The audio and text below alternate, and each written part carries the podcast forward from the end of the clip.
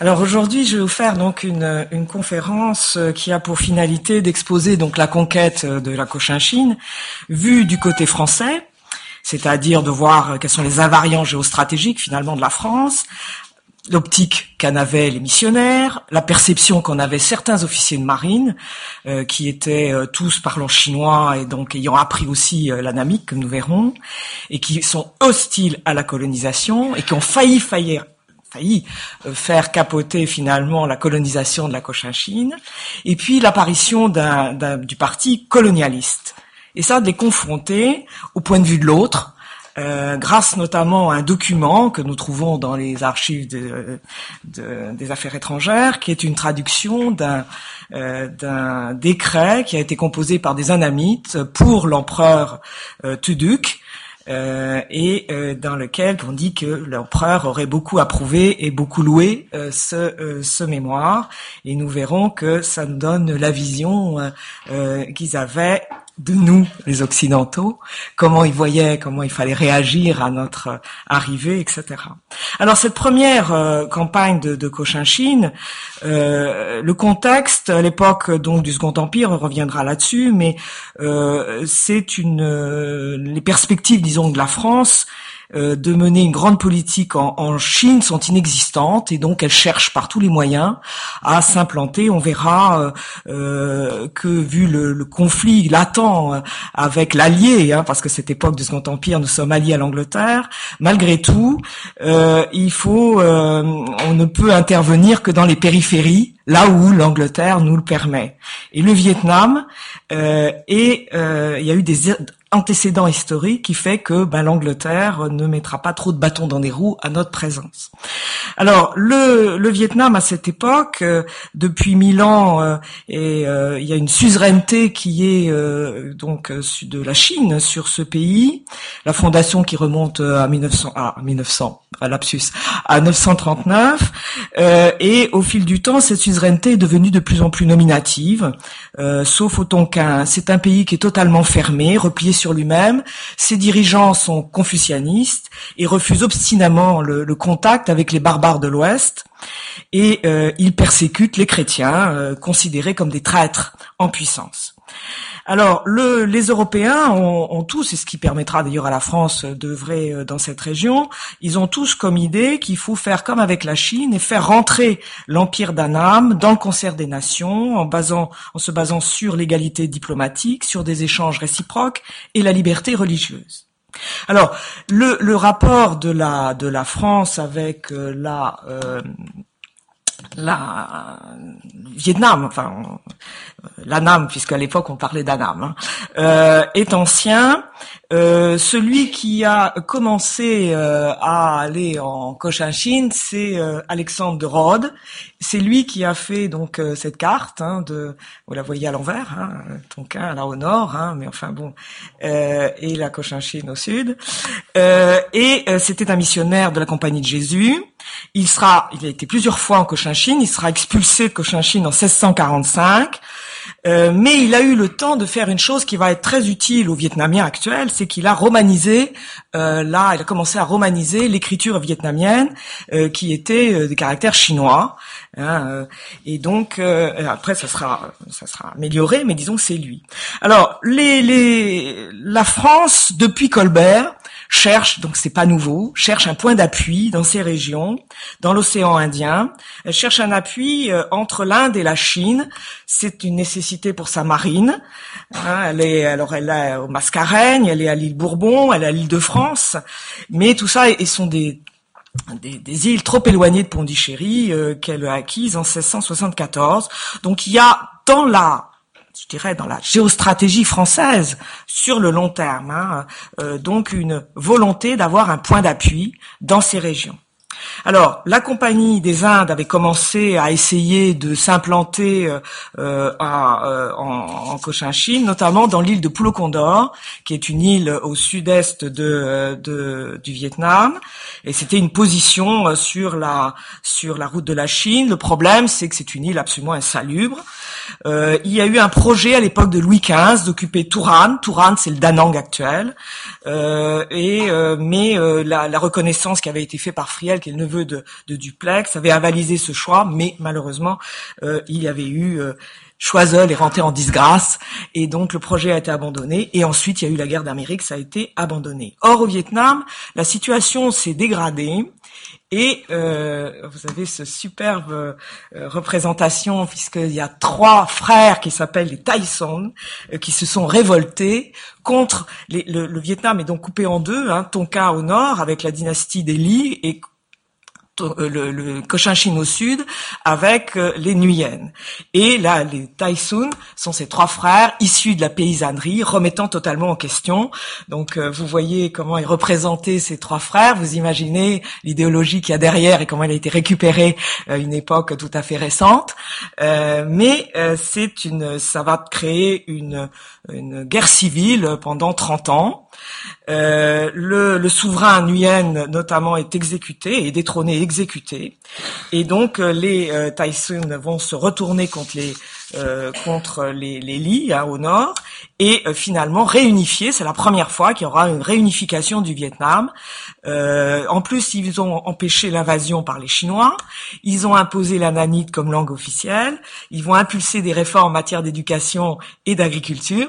D'où cette représentation euh, grandiose de ses frères euh, Tyson, évidemment euh, pas du tout le point de vue euh, officiel de, dans Cochinchine et en Annam à l'époque euh, de, du Second Empire. Alors il y a un homme qui va jouer un rôle majeur, qui est monseigneur donc Pignot de BM. Donc vous voyez, il est évêque une partie Blus Infidelium euh, d'Adran. Hein, vous savez, c'est ces gens envoyés dans des régions tout simplement pour euh, missionnaires. Hein, et donc il est vicaire apostolique donc en Cochinchine. Il va gagner la confiance d'un Nguyen, Nguyen Han, qui est dont il a été le précepteur et qui est le frère du dernier souverain et euh, qui commence à reprendre, essayer de reprendre pied en basse Cochinchine. Il va le convaincre qu'il faut qu'il demande, euh, qu'il sollicite la protection de Louis XVI. Et donc Pignot va partir en France avec le fils aîné de Nguyen, le jeune prince, le jeune prince Khan, qui a quatre ans. Et euh, ça va intéresser Louis XVI, ça va intéresser la France. Il va y avoir une délibération au niveau du Conseil royal donc de Cochinchine en septembre 1787 et euh, dans, vous avez euh, huit raisons, huit avantages qu'il y a pour la France à s'installer là. Moyen de contrebalancer, je vous les cite parce que c'est vraiment le cœur du, du, projet géostratégique français que l'on retrouve aussi sous le Second Empire.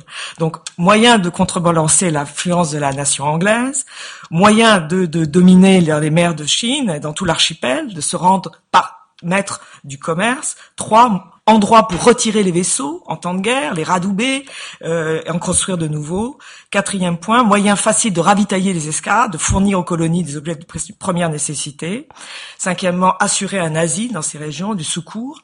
Sixième point, faciliter le commerce avec la Chine, car derrière tout ça, il y a le grand marché chinois qui est déjà une grande préoccupation des Occidentaux à cette époque. Septième point, moyen d'arrêter évidemment les Anglais dans tous les projets, puisqu'ils pensent qu'ils sont, ils, sont décidés de chasser les Français de l'Inde, ce qui va se traduire effectivement et d'étendre leur établissement. Et moyen donc bien qu'éloigné, de faire trembler les Anglais au Bengale. Mais euh, ça, ce sera évidemment des euh, points qui vont être éliminés à partir de 1815. Il n'y a aucune allusion à la protection des chrétiens. Je vous le souligne, Hein. Euh, par contre, on souligne bien la, production euh, de, de, Cochinchine. Alors là, c'est le monde donc en 1787. Hein, vous voyez euh, donc la position de la Grande-Bretagne, la Chine qui est fermée. Hein, donc là, c'est les, Philippines qui appartiennent à l'Espagne le, les Pays-Bas, euh, qui sont évidemment dans l'archipel malais, euh, en, euh, dans, dans, toute cette région. la France n'y est pas, hein, et donc fait partie des grandes puissances qui n'y figurent pas. Alors, production de, là c'est un superbe petit tableau de concernant, c'est un optique d'ailleurs, euh, qui euh, illustre ce qu'était la Cochinchine à cette époque. Vous voyez quelque chose de très calme, de très doux, de très, euh, de très euh, ravissant, et en plus qui a des productions intéressantes puisqu'il y a de l'or, du poivre, de la cannelle, du sucre, de la soie, du coton, de l'indigo, du fer, du thé, de la cardamome, de la cire, de l'ivoire, de la gomme goutte, des vernis, de la laque, de l'aloès, etc. Des bois, des bois précieux, notamment pour la marqueterie. En général, tout ce qui est nécessaire aux besoins de la vie. Donc c'est vraiment un intérêt majeur.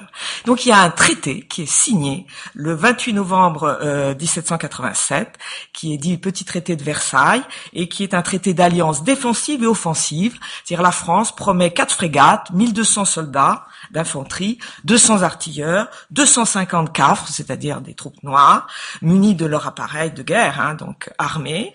Euh, par contre, le, la Cochinchine euh, donne la presqu'île de Touran, donc euh, ce que je vous ai dit tout à l'heure, Danang, euh, qui est le port principal de la Cochinchine. Les Français ont le droit d'y établir tous les établissements qu'ils veulent pour la navigation et leur commerce. Ils ont le droit d'y caréner leurs vaisseaux, d'en construire.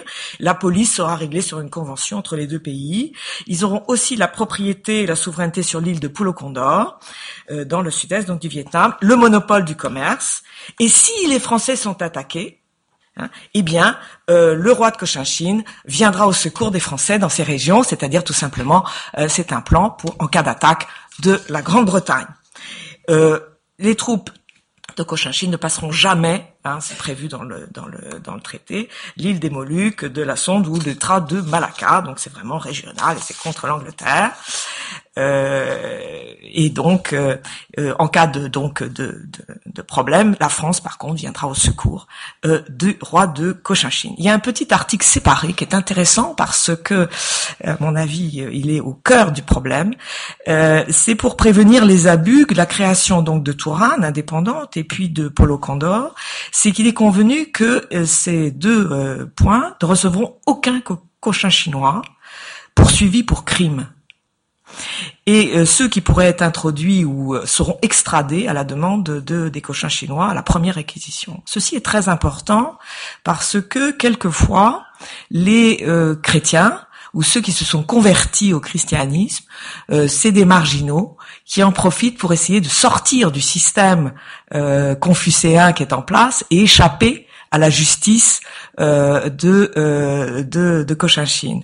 Et euh, notamment à Polo Condor, il y a souvent justement des, des fugitifs, des gens qui échappent et veulent échapper au, au, plan. C'est une des raisons pour lesquelles le pouvoir de Cochinchine refuse le, la conversion au, au christianisme. Alors ça s'est passé Évidemment, ça s'est pas passé. 1787, vous savez ce qui s'est passé en 89. Donc euh, là, le projet a bien sûr été abandonné, n'a jamais été, évidemment, euh, n'a jamais été appliqué. Et euh, mais Pignot de, de, de, BN est un homme volontaire et il a fini par engager, il a engagé son patrimoine personnel, hein, familial, et euh, il va aussi utiliser l'argent des négociants de, des Mascareignes et de Pondichéry qui vont lui offrir trois navires. Et il va, il va euh, recruter euh, des officiers de marine, le lieutenant-colonel Laurent Barisi, un officier du génie. alors les officiers de marine les plus connus, c'est Jean-Baptiste Chéniaud, c'est Philippe Vanier qui deviendront d'ailleurs euh, grands mandarins dans le système de Cochinchine et qui vont aider euh, les euh, à reprendre le pouvoir. Euh, ils vont instruire les troupes à l'européenne. Ils vont fortifier à la française. Nous verrons tout à l'heure les citadelles, un certain nombre de citadelles donc de Cochinchine. Ils vont fonder une école de guerre. Ils vont réorganiser la flotte et donc ça va donner une indéniable supériorité sur les les frères Taïson. Et d'ailleurs, en 1792, leur frère aîné, Kung Trong, meurt et euh, de toute façon, ils ont été défaits et euh, ça marque quand même un tournant. Euh, Pignot de Béarn va mourir lui aussi, mais alors lui, il va mourir de dysenterie amibienne. Il va avoir droit, en 1799, il va avoir droit à des obsèques grandioses. Il y a 12 000 soldats, 120 éléphants, 40 000 personnes qui suivent dans la procession. Il est enterré donc à Saigon dans un mausolée. Hein, vous voyez, le tombeau d'Adran.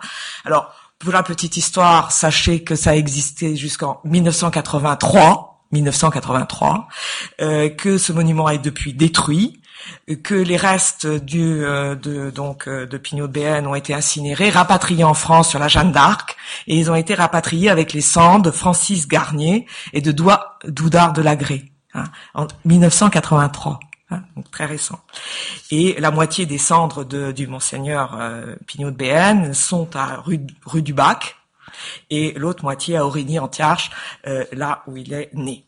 en moins de trois ans, finalement, les Taïsons sont vaincus, l'unité euh, euh, vietnamienne est reconstituée et le fameux Nguyen Han prend le nom de Jialong, euh, je vous ai mis que les tombeaux parce qu'ils sont très beaux, euh, de Jialong qui est souveraine extension, ça veut dire qui fixe sa capitale à Hue, ce programme ampleur et euh, le fait d'être empereur, il est investi aussi par la Chine, euh, qui appelle son pays Vietnam, Hein, les Viettes du Sud, et finalement c'est le nom qui va l'emporter. Mais à l'époque, les Français disent toujours Empire d'Anarme. Hein.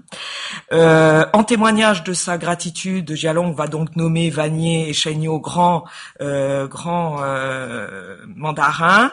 Sa reconnaissance ne va pas au-delà, c'est-à-dire qu'il utilise les compétences des étrangers, mais il ne leur cède aucun privilège, il ne leur laisse aucune influence politique, et mais il a notamment euh, protesté contre euh, l'exécution de Louis XVI. Il a fait une lettre de protestation. Euh, c'est un, un géré en quelque sorte dans les affaires françaises. Alors sous l'Empire, il se passe pas grand-chose avec la Cochinchine. Il y a eu deux, deux, euh, deux rapports qui ont été faits, mais ça n'a pas été plus loin. C'est la Restauration qui renoue évidemment avec Jialong et euh, par le truchement notamment de Chéniaud qui va en France, qui va revenir. Il part en France en 1819. Il va revenir avec le double titre de consul et de commissaire de Louis XVIII, tout en étant grand mandarin, ce qui n'est pas évident à gérer le Mais entre-temps, Jialong est mort, hein, vous voyez, 1820, et la situation politique a changé. Euh, les successeurs de Jialong, euh, donc euh, Ming Han, euh, puis euh, Tri, puis Tuduc, sont tous imprégnés de culture chinoise, sont hostiles à la France, euh, multiplient les édits de persécution à partir de 1825 de façon régulière. Ils font décapiter euh, les chrétiens et notamment les prêtres, les, missionnaires, etc., les convertis. Les relations sont de plus en plus tendues, d'ailleurs avec Chéniaud et Vanier. Et en 1824, ils vont recevoir un jour un petit plateau avec dessus une petite maquette de navire, et puis euh, à côté, il y avait un lacet en soie, c'est-à-dire ils avaient le choix entre se suicider et repartir en France. Donc ils sont repartis en France, ce qui est une façon très élégante de faire les choses, euh, et donc euh, ils vont euh, finir leur jour sur le territoire français. Vanier est reparti avec son épouse d'ailleurs indochinoise. Rassurez-vous, elle était chrétienne, bien sûr tout était tout à fait convenable. Alors le le alors ce qui est amusant parce que là je moi je l'ai découvert là il y a pas longtemps en regardant sur Gallica car euh, dans Gallica on trouve plein de choses euh, et c'est euh, il y a eu une histoire officielle de la de la Basco-Saint-Chine euh, par un dénommé Oai Trin était un grand mandarin chinois, et ce texte a été traduit par un des officiers de marine dont on reparlera, qui est Aubaret. Alors Aubaret, ça fait partie de ces hommes. Euh, d'abord, il avait appris le chinois, donc quand il est arrivé, euh, ça a été quand même facile pour lui. Mais euh, c'est un homme qui va tout de suite apprendre la namite, qui va même publier en français le code pénal anamite, qui va faire une grammaire anamite, un vocabulaire français anamite, anamite français, et il va traduire cette fameuse histoire et description de la basse Cochinchine qui avait été rédigée en 1823. Alors, ce qui est amusant, euh, c'est que dans ce traité, dans ce, récit, cette histoire, il est mention d'un seul Français. Alors, ni Pignot de Béarn, ni Chéniaud, ni Vanier, ni aucun autre. Un seul, parfaitement inconnu qui s'appelle dénommé capitaine Manuel. Et alors finalement, renseignement pris, c'est euh, évidemment Aubaret qui le raconte, c'est un matelot breton euh, qui en 1783 était à la tête d'une compagnie euh, anamite et qui a défendu notamment le, cap Saint-Jacques et qui a résisté longtemps face à des rebelles, rebelles entre guillemets, hein, en nombre très supérieur, meurt au combat parce que tout simplement les rebelles ont mis le feu à la maison où il était. Et alors euh, il est considéré comme très brave, il est nommé alors sujet fidèle, juste et méritant, euh, avec le titre de généralissime et colonne de l'Empire. Et euh, donc ce matelot, Manuel, breton, parfaitement inconnu, devient une sorte de demi-divinités euh, guerrières en Cochinchine. Ces dignités sont inscrites sur une tablette dans la pagode de la fidélité éclatante, c'est-à-dire dans le panthéon de l'empire d'Annam. Et cette tablette a disparu. Les Français, quand ils ont connu l'histoire, euh, finalement, la tablette avait déjà disparu. Et donc, il est retourné à l'anonymat, ce qui montre qu'il y a des choses assez étonnantes. Il serait intéressant de voir si ce fameux manuel, peut-être que le prénom, peut-être que le nom, a des descendants ou pas. Alors, les édits de persécution continuent et vont bon train. Pourquoi? Parce que la doctrine catholique qui programme l'égalité de tous les hommes, qui condamne le despotisme, qui sape en fin de compte l'ordre social et politique, euh, puisqu'elle signifie l'abandon des croyances traditionnelles, du culte des ancêtres. Euh, Pignot de BN avait dit que c'était une erreur, ça, de ne pas reconnaître le culte des ancêtres. Euh, je vous rappelle que ça a été toléré par Rome en 1932 hein, le des ancêtres, et officiellement en 1964. Euh, alors, en fin de compte, et remet, en fin de compte, le catholicisme remet en question le mandat du ciel. Hein. Vous savez que l'empereur euh, était l'intercesseur entre le terre et le ciel. Hein. C'est lui qui, en quelque sorte, gère l'univers, hein, gère. Euh, c'est, on est tout à fait dans la tradition chinoise. Et il y a toujours donc une dimension religieuse, mais surtout une dimension sociale, politique. Hein, tout est lié, le code civil, etc. Tout est lié euh, dans, ces régions. Alors, les, missionnaires en franco-espagnol, en plus, pour euh, lutter contre contre l'empereur, ont rien trouvé de mieux que de euh, évidemment soutenir tous les prétendants euh, qui euh, à d'autres dynasties. ils ont soutenu toutes les séditions possibles et imaginables au Tonkin, ce qui évidemment a provoqué un raidissement des autorités anamites, ce qui paraît logique. Alors de temps en temps, la France, qui a une station navale dans les régions de Chine et d'Extrême-Orient, eh bien apparaît au large de de la Cochinchine. Il y en a une vingtaine qui apparaître entre 1815 et 1855 et viennent au secours des missionnaires persécutés. Et vous avez un certain nombre de... Alors, il y en a une campagne qui est euh, euh, très connue. Alors, c'est la, la, gloire et la victorieuse qui sont venus donc en 1847 euh, pour exiger le libre exercice du culte catholique. Et Teutry, a envoyé ses jonques de guerre et euh, elles ont été expédiées euh, par le fond, hein, coulées euh, le 14 avril 57. La, la, victorieuse est commandée par capitaine de frégate Rigaud Genouilly, que nous allons retrouver après de cette affaire. Donc c'est simple, hein, toutes les fois les Français viennent, exigent euh, que les persécutions s'arrêtent, tirent euh, sur les gens quand elles sont là, et euh, qu'est-ce qui se passe après? Des représailles contre les chrétiens, ça ne sert à rien, bien sûr, et ça pose un, même un dilemme pour les Français puisque toutes les fois qu'ils qu'ils viennent, en fin de compte, ça, ça, ça, traduit par une recrudescence de persécution. Alors le l'urgence stratégique de la France euh, s'est aggravée en quelque sorte depuis 1815 parce que maintenant euh, la France elle a perdu euh, l'île de France hein, c'est-à-dire hein, maintenant elle n'a plus que c'est l'île Maurice hein, qu'elle a perdu. Elle n'a plus que cinq petits comptoirs hein, on les voit à peine là vous avez des petits points hein, sur en Inde les cinq comptoirs français et il n'y a plus d'arrière pays donc il n'y a plus aucune chose. Ce qui fait que là maintenant c'est un c'est un variant géostratégique c'est-à-dire d'avoir vraiment un point d'appui, une base, ça devient absolument indispensable euh, pour équilibrer notamment l'influence euh, britannique en Extrême-Orient, mais aussi pour pallier la, la, dépendance stratégique euh, de la France qui n'y a plus, qui n'a pas du tout, du tout de d'établissement, alors que la Grande-Bretagne s'est installée à Singapour en 1819, à Aden euh, donc là vous l'avez pas, mais bon, en 1839 et à Hong Kong en 1841, que la Hollande évidemment dans les Indes, dans les Indes néerlandaises, qu'aux Philippines il y a l'Espagne, le Portugal est à Macao, donc la France est exclue hein, de, euh, de, de, de, cette, de ce monde, alors que se développe la, la, la, la, marine à vapeur, la navigation à vapeur, et donc il y aura une dépendance de plus en plus grande euh, en charbon euh, et, et il faut des charbons, il faut euh, absolument euh, se euh, réapprovisionner et donc ça devient un impératif même technique.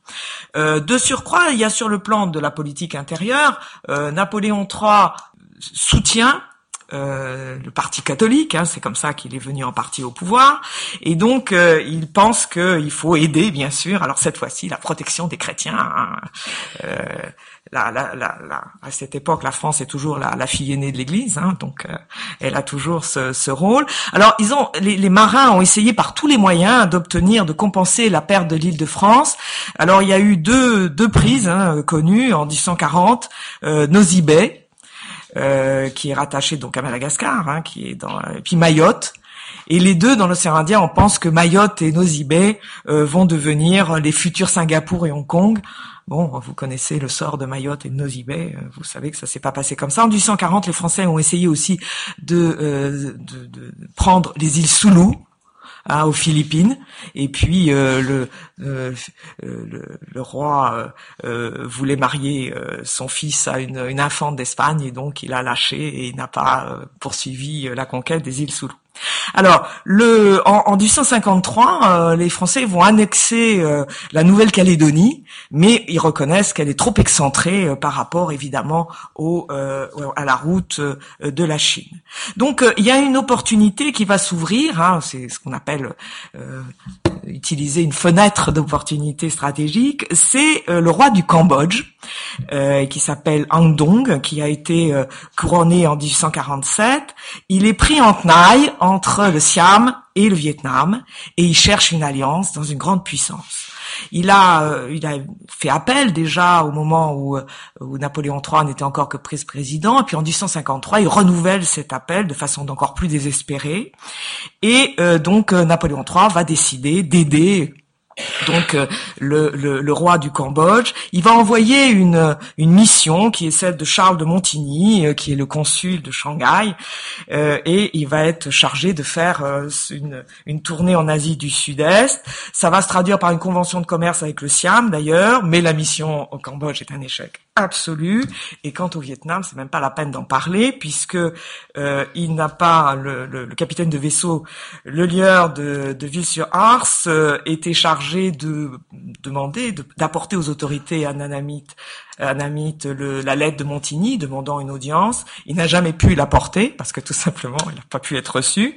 Alors il a fini par croire qu'on allait lui tirer dessus. Il a fini par attaquer les, forts préventivement. Vous imaginez bien. Puis il, y a une compagnie de débarquement qui a débarqué et qui a encloué les forts. Vous pensez bien que cette euh, ce, cette façon de procéder au niveau diplomatique n'a pas été très très féconde et que ça a été un échec absolue euh, de cette affaire. Alors euh, intervient une autre euh, opportunité, cette fois-ci en 1857, la note d'un certain abbé-régiste Évariste Huck, qui est très connu, très connu parce que c'est lui qui a été les lords des Lazaristes. il a été missionnaire en Chine et il a fait des missions hein, de d'exploration en Chine, en Mongolie, au Tibet. Il est le deuxième Européen à avoir visité Lhasa. Hein, et euh, ça, d'ailleurs, ça, son, euh, son, ses comptes rendus de voyage ont été republiés euh, et encore actuellement. Hein, donc c'est quelque chose de très très connu. Et lui, il donc il préconise la conquête d'occuper la Cochinchine. Il est d'autant plus compétent qu'il n'a jamais mis les pieds en Cochinchine. Ah, et c'est pas parce qu'on n'a pas été quelque part qu'on n'est pas compétent. Hein. Et donc, euh, il, euh, dans sa note, il dit que c'est un droit que le traité de 1787, donc que la Restauration avait essayé d'imposer, alors qu'il n'a jamais été appliqué. Euh, il dit c'est un droit incontestable et que ça sera la chose la plus facile du monde. il dit il faut, il laisse, je dirais, un tableau flatteur de la Cochinchine, donc avec des ressources abondantes, sucre, riz, bois de construction, or, ivoire, etc. Sa population douce, laborieuse, très accessible à la propagande de la foi chrétienne, qui gémit sous le plus abominable tyrannie, elle nous accueillerait comme des libérateurs et des bienfaiteurs. Il suffit de s'emparer de Touran, entre les mains, donc ça deviendrait un port inexpugnable, euh, et euh, ça permettrait donc l'occupation sans aucun problème. Ça ne coûtera rien à la France Alors ça, c'est génial. Et euh, les Anglais, en plus, regardent Touran et voudraient s'y installer, ce qui évidemment est une façon euh, de dire euh, aux politiques d'agir. Alors, le retentissement de cette note est importante. Le ministre des Affaires étrangères met une, commission ad hoc pour examiner les droits de la France sur la Cochinchine suite au traité de Versailles. Alors, elle va se réunir à plusieurs reprises. Ils vont aussi recevoir Monseigneur Pèlerin, qui lui a été vicaire apostolique en Cochinchine pendant 12 ans, qui évalue euh, le concours des chrétiens à, 100 à 600 000 euh, individus. Euh, et donc la, la, la commission va conclure que le traité est un titre imparfait du point de vue du droit européen, j'aime bien, euh, mais qu'évidemment on peut pas se désintéresser du sort des chrétiens. Elle préconise l'établissement d'un protectorat. Euh, elle dit qu'il suffira de 2500 hommes, un corps expéditionnaire pas très important. Euh, D'ailleurs, les missionnaires disent que 1600, 1500 ça suffira. Les dépenses sont euh, évaluées à 4 millions de francs et ça sera remboursé tout de suite puisqu'il suffira de saisir le euh, trésor de Tudu qui est évalué à 40 millions. Donc une opération même euh, qui rapportera. Et alors là, on dit la Cochinchine deviendrait une Algérie, moins les difficultés, les défenses de la colonisation et de l'assimilation. Là, l'Angleterre, bien sûr, n'a aucun droit. Alors, il y a, y a, un autre individu qui va, euh, qui va encore en rajouter, c'est Monseigneur Rotor, Retour, ça s'invente pas. Évêque d'Acante, alors lui c'est au, Tonkin, et lui il mise, je, trouve ça extraordinaire quand même, ces, missionnaires sont prêts à tout, et donc il mise sur la cupidité bien sûr des dirigeants, et il fait valoir, euh, il flatte en fin de compte, il flatte les plus bas instincts pour obtenir sur le principe la, la fin justifie les moyens, et là il dit la France trouverait au Tonkin beaucoup de mines d'or, d'argent, de cuivre, de fer, de charbon, etc. Donc euh, c'est génial. Et aussi du bois de construction pour les navires.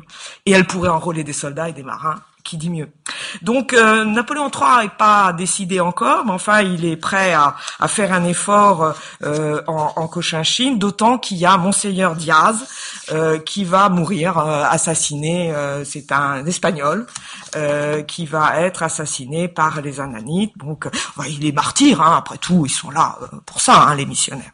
Alors le, commandant de la division d'Indochine, qui est le contre-amiral donc Rigaud de Genouillet, lui il est en poste pour l'instant à à Hong Kong, et euh, il annonce qu'il a, euh, donc il avait appris que Monseigneur Diaz avait été euh, arrêté. Il a envoyé un, bâtiment donc dans le golfe du Tonkin pour essayer de récupérer l'évêque et aussi récupérer des missionnaires et des chrétiens indigènes.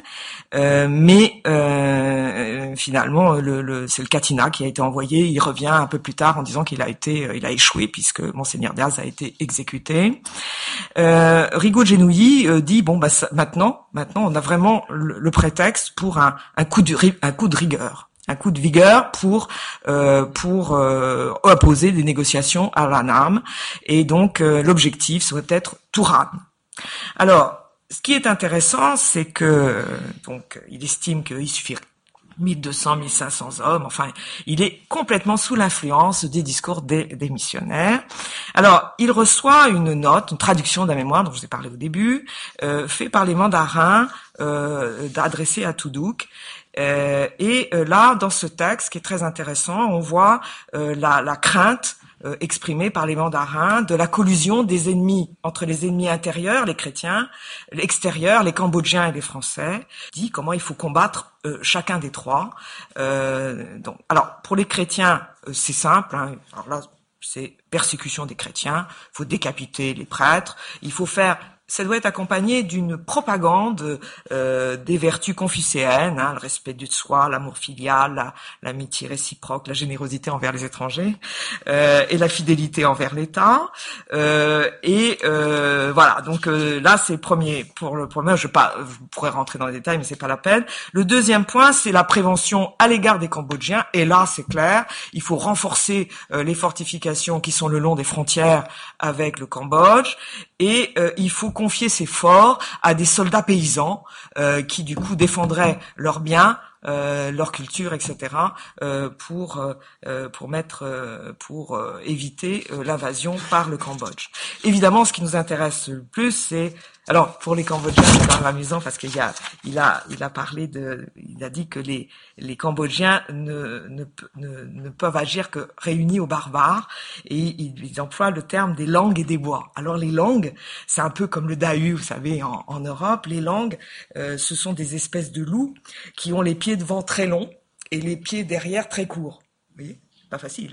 Euh, et les bois, par contre, c'est l'inverse. Ils ont les pieds devant très courts et les pieds euh, arrière très longs. Donc pour marcher, il faut les deux. Suis-je clair? Donc les Cambodgiens doivent marcher comme ça avec les barbares, sinon ils pourront jamais envahir le, le, le Vietnam. Bon, c'est amusant parce que bon, on retrouve quelque part le Dahu, mais d'une autre façon. Alors le pour pour les, les Européens, alors c'est très clair. Euh, la, la seule façon de lutter contre les Européens, c'est de les empêcher d'arriver. C'est de les empêcher de pénétrer dans le pays. Alors voilà la description qu'ils font des barbares. Les barbares sont d'un caractère ferme et très patient. Les œuvres qu'ils n'ont pu achever, ils les lèguent à leurs descendants pour les conduire à la dernière perfection. Les projets qu'ils n'ont pas eu le temps de réaliser, ils les laissent aux âges suivants qui les mènent à bonne fin. Ils n'abandonnent aucune entreprise, ne se découragent devant aucune difficulté. Ces barbares vont dans tous les royaumes sans redouter aucune fatigue. Ils sont des peuples sans regretter aucune dépense. Ils ont l'intention, sinon, leur intention, c'est de s'emparer des pays qui les reçoivent et de les infester de leur doctrine dépravée. Tantôt ils viennent, tantôt ils reviennent. Alors la description aussi, c'est ces hommes sont sensibles, sont semblables par leurs mœurs aux chèvres et aux chiens qui est plutôt sympathique, ne peuvent être persuadés par le langage de la raison. Alors, voyez comment euh, ils nous voient. Euh, la seule chose qu'ils reconnaissent supériorité vraiment des, des Européens et des Occidentaux, c'est leur supériorité militaire. Ils disent, il nous sera difficile de les expulser, il faut rendre leur entrée impossible. On n'a jamais vu les barbares d'Europe oser pénétrer un peu loin avec leurs navires dans l'intérieur de nos fleuves. Et là, nous sommes en 1857. Eh bien, les mandarins anamites sont mal informés, car ils ne connaissent pas, en fin de compte, la première guerre de l'opium avec les Anglais contre la Chine, ni euh, les, euh, gesticulations qui ont été faites à l'égard de la Chine, et euh, l'intervention de l'instrument même de la conquête au XIXe siècle, qui est la canonnière. Et là, je vais vous montrer un certain nombre de canonnières. Le principe, c'est une plateforme de tir hein, euh, avec des canons très puissants, rayés. Euh, c'est donc une base de feu mobile, à faible tirant d'eau, avec une artillerie donc rayée. Et c'est ce type de bâtiment euh, qui permet de remonter les fleuves. Et là, les mandarins ont raté une révolution. C'est le petit bateau, hein, la, la, la, canonnière démontable. Raté la révolution euh, qui va leur tomber dessus, euh, donc euh, avec l'arrivée des Français. Donc eux, ils ont conscience de leur vulnérabilité militaire, de leur infériorité, et donc ils, ils, ils, pensent que de toute façon, ils pensent que s'ils rentrent, les, Européens rentrent donc dans, dans, dans il y aura un moyen de les arrêter, euh, parce qu'à ce moment-là, on, on, pratiquera, selon les circonstances, la guerre, en fin de compte, selon euh, comme on fait euh, les, les anamites. Alors, euh, la, la, seule chose qu'il faut protéger, c'est empêcher qu'ils arrivent à, et qu'ils se maintiennent à Touran, parce que Touran, effectivement, proche de Hué, hein, et donc proche de la capitale. Euh, donc, euh, alors ils disent bien, hein, dans l'art de faire parler le canon, ils sont extrêmement habiles. Nous ne pouvons pas espérer de les surpasser. Donc, euh, voilà. Donc la stratégie à adopter, il ne faut donc pas faire la paix avec eux. Il ne faut pas non plus leur livrer bataille, mais nous tenir sur la défensive et pour cela nous environner de difficultés et de périls. Et nous allons voir comment ils ont fait pour effectivement empêcher, en tout cas tenter d'empêcher. Alors, l'ordre arrive, évidemment, à Rigaud de prendre Touran.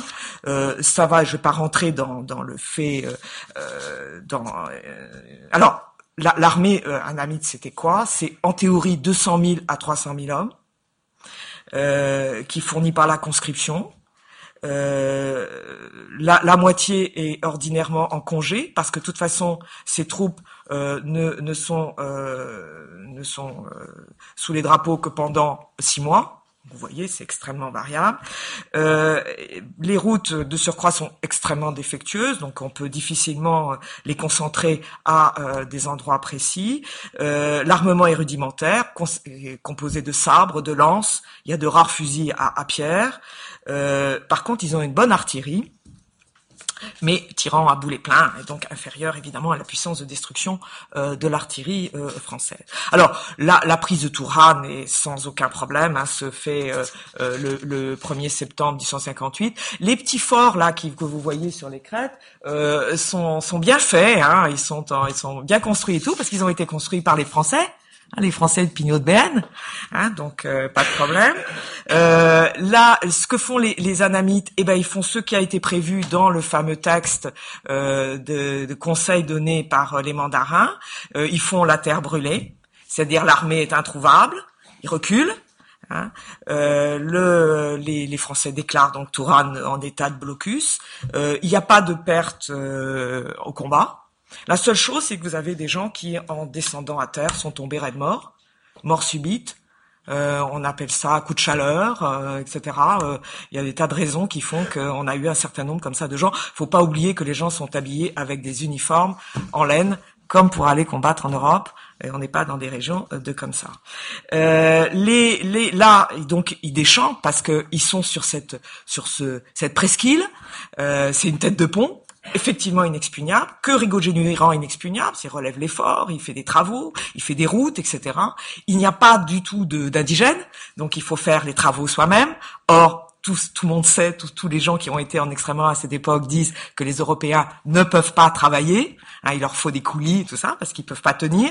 Donc euh, ils sont obligés là, ils sont euh, ils sont absolument euh, épuisés, fatigués.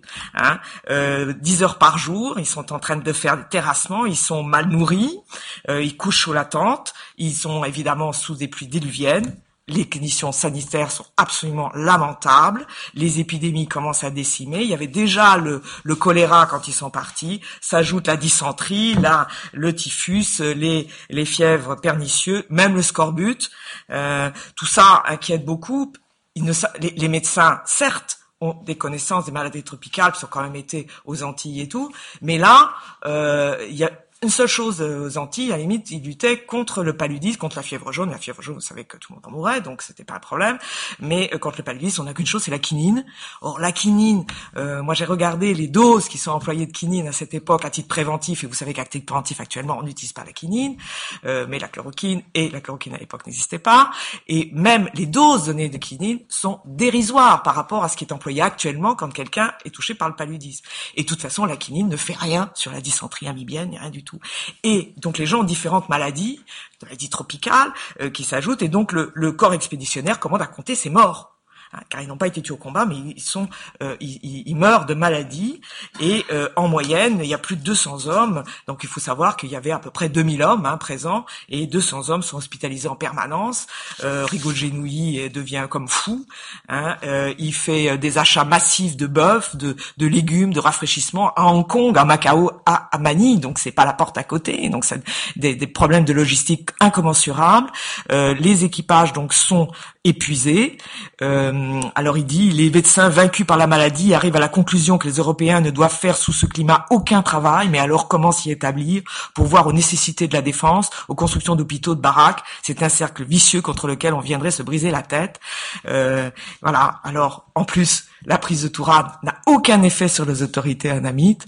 Les Français sont à Tourane, très bien, tout le monde s'en moque. Euh, là, euh, Rigaud Genouilly se rend compte que toutes les informations distillées par les, missionnaires sont absolument fausses, que le pays de Cocagne annoncé, eh ben c'est pas le pays de Cocagne, que la population est finalement hostile, que le climat est meurtrier, que les routes sont impraticables, et que pour sortir de l'impasse, il va falloir inventer une nouvelle façon euh, de lutter. Donc, il pense lutter et euh, attaquer la capitale, Hué, hein, euh, et qui est à 130 km de Tourane. La mauvaise surprise, alors il n'a pas d'informations. D'abord, il y a un fleuve, 130 km. le problème, c'est qu'on ne connaît pas le tirant d'eau. Et puis, il finit par avoir des informations qui viennent de Hong Kong. Et là, c'est la mauvaise surprise. Quand vous regardez bien cette carte, ça doit vous donner cette, ce plan aérien. Ça vous donne une petite idée quand même de... Ça vous rappelle quelque chose, ça hein Hein, voilà. Donc là, vous regardez, là, vous voyez bien. Hein. On appelle ça une fortification à la Vauban. Donc euh, les Européens, là les Français, se heurtent euh, à euh, la, la, aux fortifications qui ont été construites à l'époque de Pio de Béhène par des officiers du génie tout à fait compétents qui ont fait des choses tout à fait intéressantes. Le tout est entouré, vous, vous voyez, on le voit sur l'autre, est entouré par par la rivière, hein, donc hein, vous voyez l'épaisseur des murs, hein, voilà, ah oui, il faut attaquer ça avec des gros canons à l'intérieur. Voilà. Et eh oui, et c'est pas facile. Euh, donc euh, Rigogeni est fou furieux. Il envoie une lettre en disant le gouvernement a été trompé sur la nature de cette entreprise. Elle lui a été présentée comme très bonne, ça n'a point de caractère. On lui a annoncé des ressources qui n'existent pas, des dispositions chez les habitants qui sont toutes autres que celles prédites. Un pouvoir énervé, affaibli chez les mandarins. Ce pouvoir est fort et vigoureux.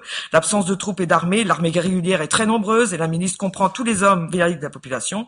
On a vanté la salubrité du, du climat. Le climat est insalubre. En somme, en relisant le rapport de la commission mixte réunie au ministère des Affaires étrangères en face des faits qui se sont produits jusqu'à ce jour, on reste convaincu que la question a été entourée d'assertions erronées, qu'on a laissé dans l'ombre toutes les difficultés réelles.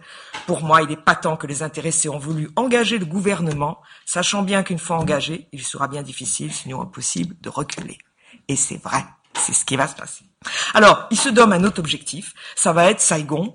Pourquoi Saigon? Parce que c'est la capitale, c'est le grenier à, à, riz euh, de, de la Cochinchine, et donc il va attaquer euh, donc euh, Saigon, il y aura aucun problème là aussi. Alors les, les Anamites avaient quand même euh, prévu ça, ils avaient été informés par les Chinois qu'il y aurait éventuellement une attaque. Donc il y a des forts hein, partout. Hein.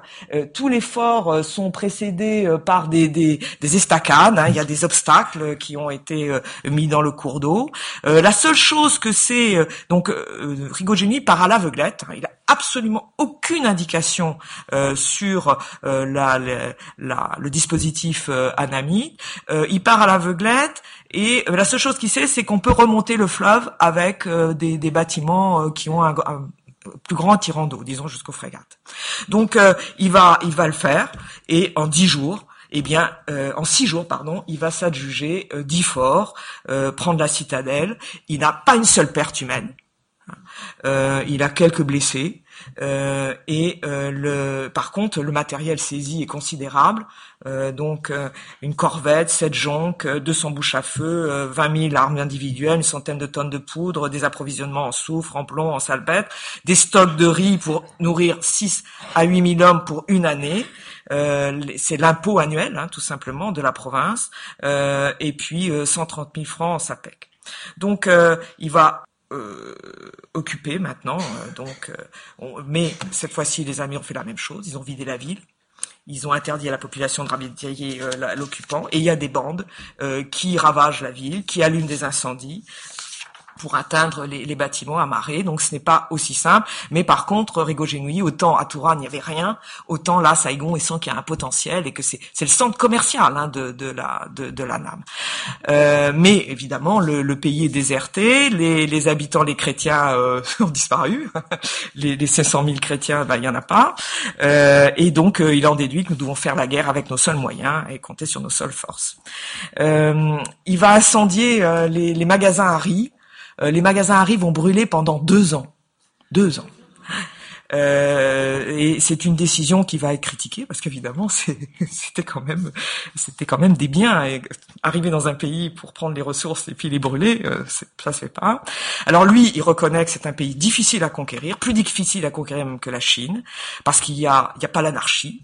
Euh, là en Cochinchine il y a une organisation générale très forte, une organisation militaire efficace. Donc commence une guerre d'usure avec des chiffres de malades de plus en plus importants.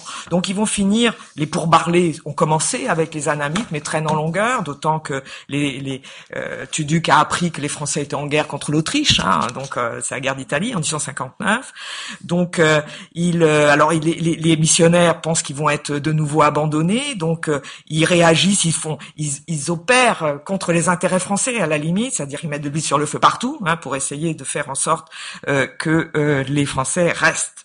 Le bilan de cette première partie est un semi-échec sur un plan tactique il n'y a pas eu de problème, hein, mais euh, sur un plan euh, stratégique, disons qu'ils n'ont pas réussi à obtenir ce qu'ils voulaient. La prise de Touran est inadaptée, euh, donc et finalement le gouvernement va décider de évacuer Touran et de conserver que Saigon.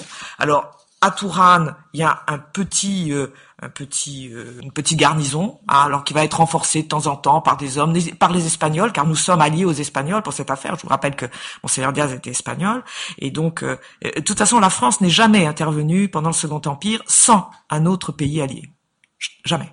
Au Liban, elle avait l'aval des puissances occidentales, des hein, puissances européennes, donc elle est toujours intervenue dans un système interallié, toujours, toujours, toujours, et dans le cadre de maintien de la paix. Alors, faut pas oublier que la France a été quand même 18 ans de règne, 32 ans de guerre. Hein, si on, évidemment, si les, guerres ont été les unes euh, se sont entassées et puis elles passaient en même temps. Hein.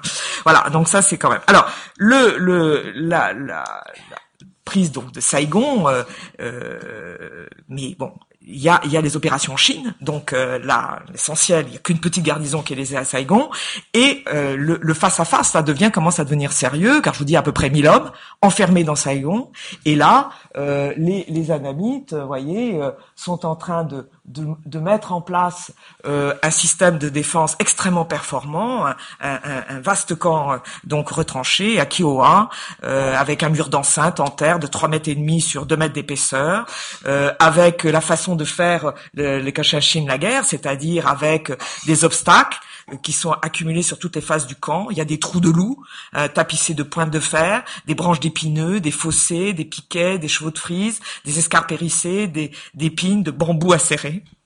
Il y a d'étroites meurtrières qui sont garnies de canons, de pierriers, d'espingoles. Donc euh, tout ça euh, fait que c'est un système de défense extrêmement performant et donc euh, ben il, devient et c'est l'honneur du drapeau hein, ou du pavillon. Il va falloir aussi balayer en quelque sorte ce, ce, système de défense. Il y a un nouveau ministre de la Marine qui arrive, c'est Chassouloba. Chassouloba, c'est un c'est un libéral, c'est un c'est il était président de la Société de géographie. Hein, dans toute conquête, il y a toujours des géographes, des missionnaires et des, commerçants hein, avant qu'arrivent les marins. Donc, euh, il est euh, favorable à tout ce qui est euh, conquête et empire, et il, il, donne des instructions donc pour éradiquer l'effort de Kiowa. Celui qui va s'en charger, c'est l'amiral Charner qui revient de Chine. Remarquez comment ils sont habillés. Hein, ils sont habillés vraiment comme si on combattait en Europe. La seule chose, c'est qu'ils ont une espèce de mouchoir là derrière la tête parce qu'on s'était rendu compte que finalement euh, les, les, hommes c'est quand ils touchent ils étaient euh, ils avaient des sur le l'arrière du crâne euh, ils avaient des coups de soleil euh, ça peut-être ça pouvait être aussi la raison des coups de chaleur alors le ça, ça pose aucun problème hein. Euh, ils vont balayer en quelques jours il y aura des pertes hein, mais une vingtaine d'hommes hein face aux pertes en face qui sont énormes. C'est vrai qu'en face il y avait 12 000 hommes. Hein. Euh, donc et les, les, les, les coachs chinois font la même chose qu'ils ont toujours fait, c'est-à-dire que dès qu'ils sont attaqués, ils ripostent. Quand ils voient que ça marche pas, ils reculent, ils reculent, ils reculent. Alors il y a quelque chose, il y a eu un, rapport qui était très amusant parce que il disait voilà, nous les avons coincés au nord, nous les avons cassés à l'ouest, nous les avons coincés à l'est. Donc il y a que le sud et au sud il y a la rizière, donc infranchissable. Donc, euh, évidemment, moi, quand j'avais lu ce rapport, j'étais morte de rire parce que je voyais très bien ce qui était passé. Quelques jours plus tard, ils ont dit il n'y a plus personne devant. Évidemment, hein, les rizières. Euh, mais nous, nous connaissons les, la guerre du Vietnam, donc on sait ce qui se passe. Hein, C'est-à-dire que euh, ils, ils, connaissent bien leur pays et euh, ils se débrouillent très très bien dans les rizières. Donc, euh, mais voilà vont finir par euh, finalement euh, éradiquer euh, toutes les défenses et prendre, occuper Mito. Hein, donc vous l'avez là. Donc vous voyez là sur cette carte la grosse difficulté pour conquérir ce pays, c'est-à-dire que vous avez des arroyos, vous avez une petite... Donc la canonnière hein, est absolument l'instrument idéal pour la conquête de, de, ces pays. Alors la mortalité est très élevée chez les hommes de maladies. Hein, on est à 30 pour 1000, ce qui est quand même considérable. Vous avez toujours un tiers enfin un quart, voire un tiers d'hommes malades, et ceux qui sont pas malades, ils sont pas dans un état extraordinaire. Et puis euh, il y, a, y aura si vous voulez, on, ne connaissait pas ce que c'était que la névrose de guérilla, euh, parce que ça, ça va être détecté que pendant la guerre du Vietnam ou d'Indochine. mais c'est pas parce qu'on ne sait pas ce que c'est que les gens n'ont pas les symptômes et ils ont des problèmes psychiques. Parce que là, il y a un environnement très hostile, hein, une nature hostile, hein, avec un climat hostile. Ils sont dans des postes isolés. Euh, Charner va être obligé de, de, de mettre des espèces de, de, colonnes volantes pour euh, lutter contre les mandarins qui organisent la résistance. Donc ils sont dans des postes isolés, ils sont obligés de patrouiller. Il y a des embuscades, ils sont harcelés et il y a une détresse euh, psychologique chez les hommes. Alors moi j'avais trouvé un cas assez assez singulier euh, au Val de Grâce où il était donc il était donc hospitalisé pour troubles psychiques graves, avec euh, des, euh, des cauchemars épouvantables, et euh, toutes les nuits hurlait, etc. On était obligé de l'attacher dans son lit parce qu'il voulait se sauver et tout. Et finalement, pendant un jour de garde en Cochinchine, il s'était trouvé face à face avec un tigre. Et ben, ce face à face a créé un traumatisme très puissant, et donc on le retrouve au Val de Grâce. Je ne sais pas après ce qui lui est arrivé, mais euh, il était hospitalisé pour ça. Donc euh, ne pas ne pas oublier la dimension psychique euh, de de ces de ces conflits et de ces guerres. Alors le le le, le je dirais la la pacification est loin d'être faite. Hein.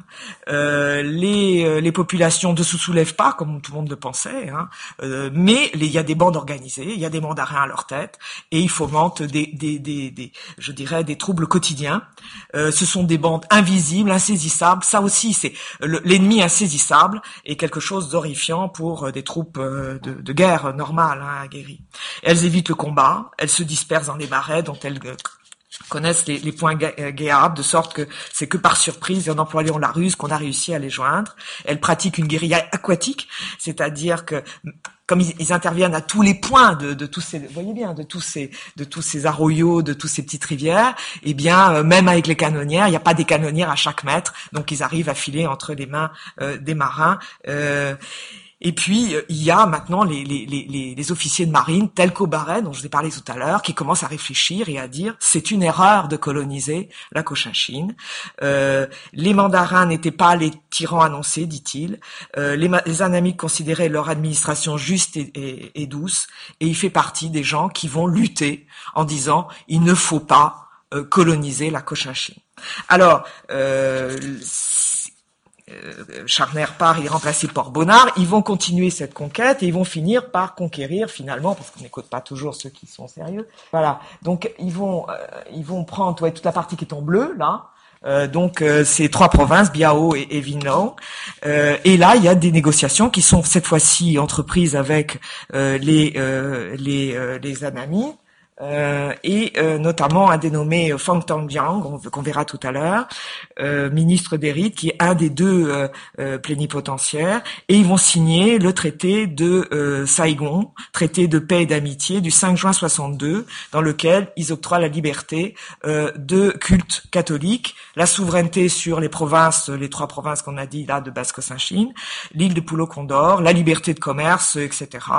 Ils vont verser une indemnité de guerre de 4 millions de, de dollars payable en 10 ans, et euh, ils, rendent la, la, la, forteresse de Vinlo, et qui va devenir là, euh, donc vous voyez la forteresse de Vinlo, euh, qui va devenir euh, le, le, siège de la vice-royauté euh, de, du fameux grand mandarin Fantang Yang.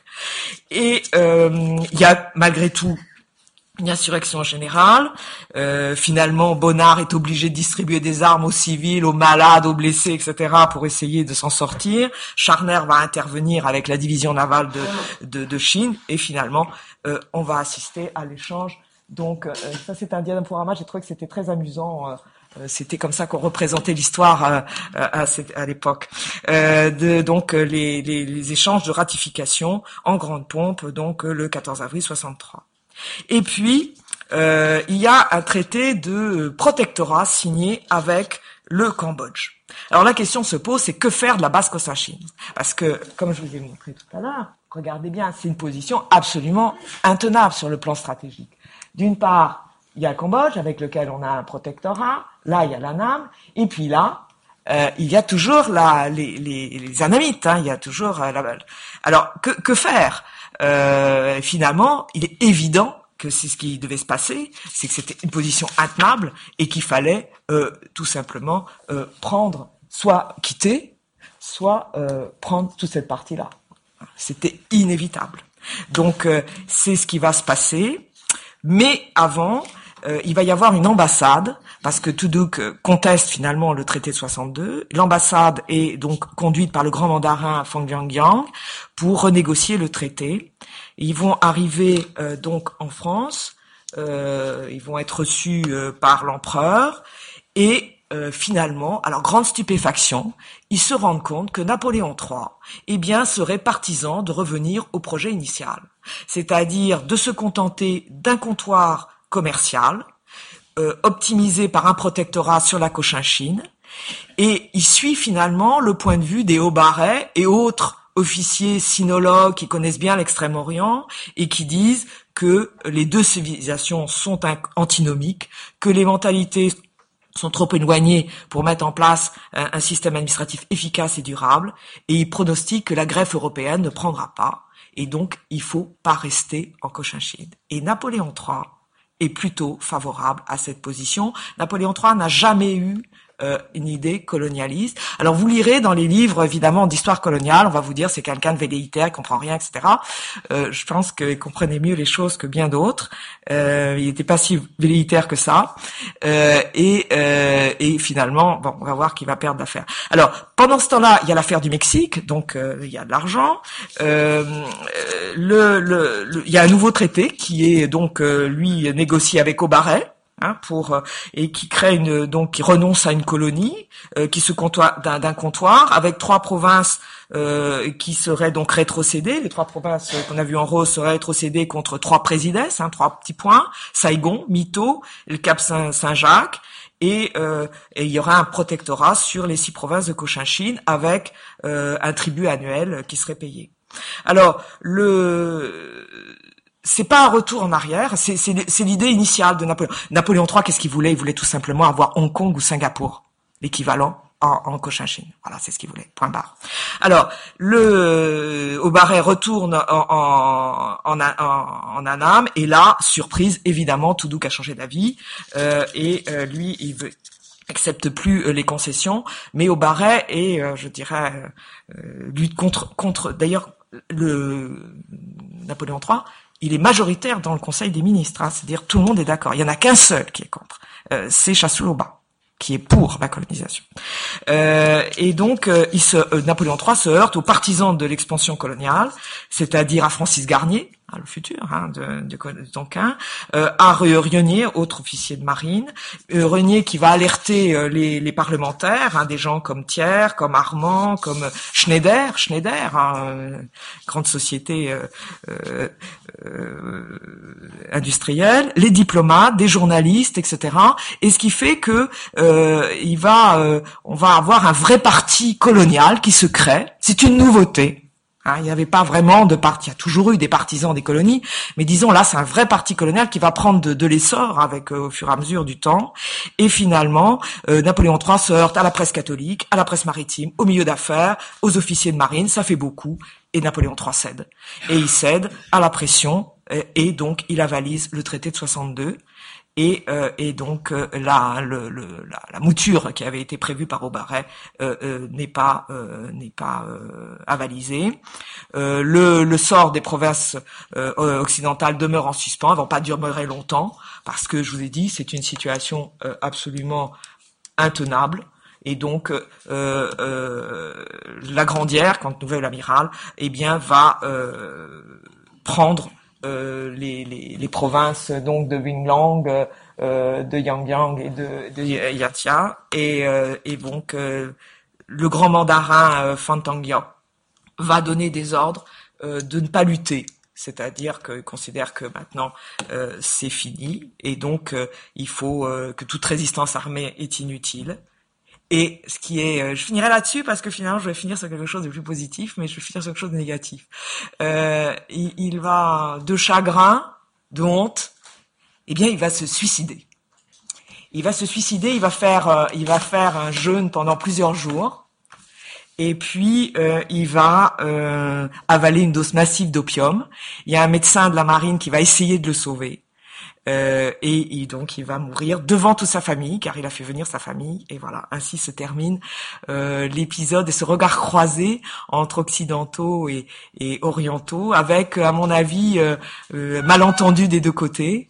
Euh, comme c'est souvent le cas euh, euh, dans ce genre de rencontre. J'aurais pu finir sur une histoire positive qui est, je vais la finir quand même. Allez, si vous allez au musée Guimet, vous verrez une superbe exposition sur encore, car cette affaire a une suite.